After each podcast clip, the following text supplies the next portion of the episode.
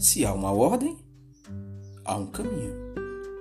Mateus 28, os versos 18 a 20, nos diz assim a palavra do Senhor: Portanto, vão e façam discípulos de todas as nações, batizando-os em nome do Pai, do Filho e do Espírito Santo, ensinando-os a obedecer a tudo o que eu lhes ordenei. E eu estarei convosco até o fim dos tempos. Jesus jamais daria uma ordem impossível de ser cumprida. Sempre que permite a tentação, providencia uma saída. Veja em 1 Coríntios capítulo 10, verso 13 isto. Sempre que nos dá uma tarefa, nos equipa com o poder necessário para realizá-la. Dar-nos uma ordem sem nos fornecer também o poder para obedecê-la tornaria a vida frustrante, não abundante. Executar tarefas com excelência é uma das alegrias da vida. Adoramos tirar nota máxima em uma prova depois de termos estudado como loucos, ou ganhar um jogo depois de competir dando o melhor de nós mesmos. Invejamos um atleta olímpico ao vê-lo ganhar a medalha de ouro depois de anos de dedicação, porque adoramos ver o trabalho árduo recompensado. Deus nos criou para as boas obras, é o que diz Efésios capítulo 2, verso 10. E o melhor, Deus não apenas nos dá a ordem, não apenas nos dá o poder para obedecê-la, mas também nos recompensa quando fazemos o que ele mandou. Isso é vida abundante. Talvez a tarefa mais memorável dada por Jesus esteja no fim do Evangelho de Mateus. Esta se destaca pelo estilo dramático usado para proferir o mandamento. Lembre-se, ele ressuscitou dos mortos e então prefaciou a ordem com as palavras: foi-me dada toda a autoridade no céu e na terra. Ninguém em sã consciência ignoraria as seguintes palavras da boca de Jesus. Portanto, vão e façam discípulos de todas as nações, batizando-os em nome do Pai, do Filho e do Espírito Santo, ensinando-os a obedecer a tudo o que eu lhes ordenei. E eu estarei sempre com vocês até o fim dos tempos. Jesus queria seguidores de todas as nações da terra. Portanto, ordenou que seus discípulos os alcançassem e treinassem. E foi exatamente o que fizeram. Mas esse trabalho ainda não terminou. Ele espera que sigamos os passos dos discípulos e estruturemos nossa vida de forma que nossas ações girem em torno do cumprimento desta missão. O nascimento da igreja é narrado em Atos 2, quando 3 mil pessoas se converteram. Há estimativas de que por volta do ano 100 depois de Cristo havia cerca de 25 mil seguidores. Já por volta do ano 350 depois de Cristo, as estimativas apontam para mais de 30 milhões de seguidores. Como pôde a igreja crescer a esta velocidade incrível, especialmente sob perseguição? Os primeiros seguidores entenderam sua obrigação de fazer discípulos. É simples. Vemos a mesma mentalidade na igreja da China. Portanto, não deveríamos nos surpreender ao tomar conhecimento de que os resultados lá na China também são os mesmos. A China registrava um milhão de seguidores em 1950. Em 1992, a Agência Governamental de Estatísticas da China contabilizava cerca de 75 milhões de cristãos. Será que é tão impossível crer que os cristãos possam ter a mesma mentalidade de discipulado e experimentar o mesmo tipo de reavivamento aqui no Brasil, na nossa cidade, na nossa igreja? No final das contas, não importa se você gosta desta estratégia ou não. Na verdade, nós não temos opção. Esta é a premissa de uma ordem. Você se arriscaria muito se ignorasse uma tarefa que seu chefe lhe deu no trabalho. A maioria de nós jamais pensaria em fazer isso, não é verdade? Então, como podemos ignorar as ordens do Rei do Universo que um dia voltará como juiz? O mandamento pode parecer pesado demais, você pode dizer. Muitas pessoas já têm vidas atribuladas e sentem-se às vezes à beira de um colapso nervoso. Como poderia Jesus, que disse: O meu jugo é suave, o meu fardo é leve, lá em Mateus 11:30, lançar um fardo tão pesado sobre nós? A resposta está em pensar a quem você tem seu jugo amarrado, a quem está unido. Imagine a figura de dois bois sob um jugo. Agora imagine-se dividindo seu jugo com Jesus. Quem não iria querer isto? Isso não seria mais uma honra do que um fardo? Então Jesus encerra o seu mandamento nos confortando.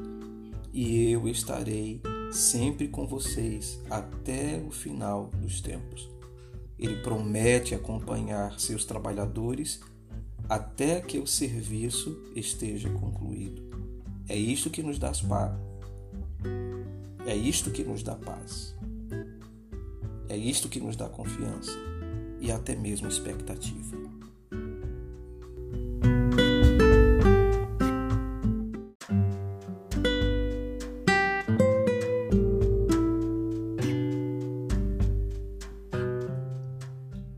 Dia 3. Perdendo oportunidades.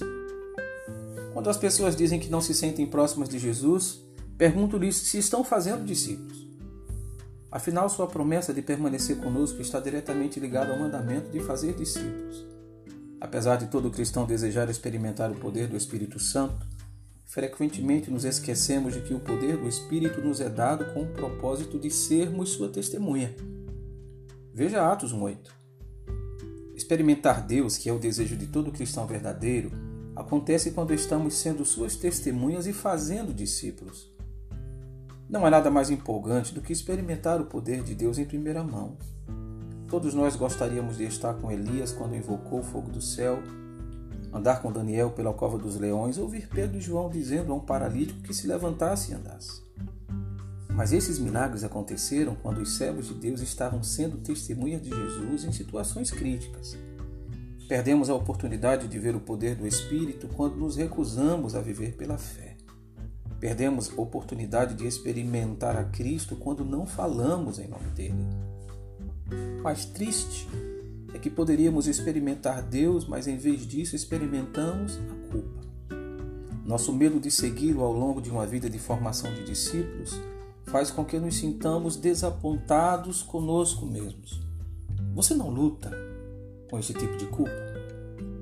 Você lê a Bíblia e crê que Jesus é o único caminho para o céu teme que aqueles que morreram separados de Cristo enfrentem um futuro horrível. Contudo, por algum motivo, você faz pouco esforço para alertar sua família e seus amigos.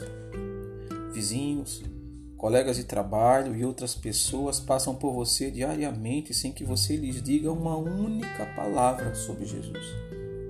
Você avalia sua vida e pensa: não faz sentido. Ou eu não creio de verdade na Bíblia, ou não sou nem um pouco digno de amor. Estou mais preocupado em não ser rejeitado do que com o destino eterno de outra pessoa. Vivi boa parte da vida atormentado pela culpa, pois sabia que minhas ações não faziam sentido à luz de minhas crenças. Deus não quer que vivamos dessa maneira. Ele, ele nos quer livres da culpa e cheios de vida mas a solução está em não ignorar a nossa culpa, nem justificar nossas ações comparando-nos com outras pessoas que são tão complacentes quanto nós. A resposta está no arrependimento, a mudança. Vejo uma tendência em muitas igrejas onde as pessoas estão começando a curtir sermões convincentes. Saem sentindo-se quebrantados em relação a seu pecado a distorção é que elas começam a se sentir vitoriosas em sua tristeza. Gabam-se. Acabo de ouvir a mensagem mais convincente da minha vida e ela acabou comigo. O foco está na convicção em si e não na transformação que deveria produzir. A mudança que não necessariamente ocorre quando ficamos concentrados na convicção. Nem sempre a culpa é benéfica, só é boa se nos leva da tristeza à alegria do arrependimento. Lembre-se de que o jovem rico foi embora triste, enquanto Zaqueu, que também era rico, pulou de uma árvore com entusiasmo. Veja isso lá em Lucas, capítulos 18 e 19. A mudança entre os dois foi o arrependimento. O jovem rico ficou triste porque não estava pronto para abrir mão de suas posses. Zaqueu abandonou seu orgulho e também suas posses para seguir alegremente a Jesus. É isso que Cristo quer para nós. É hora de trocar nossa culpa e tristeza pela alegria do Senhor, sem remorso. Segundo aos Coríntios capítulo 7, verso 9, nos diz: A tristeza, segundo Deus, produz um arrependimento que leva à salvação, e não remorso. Mas a tristeza, segundo o mundo, produz morte. E que o Senhor nos ajude. Amém.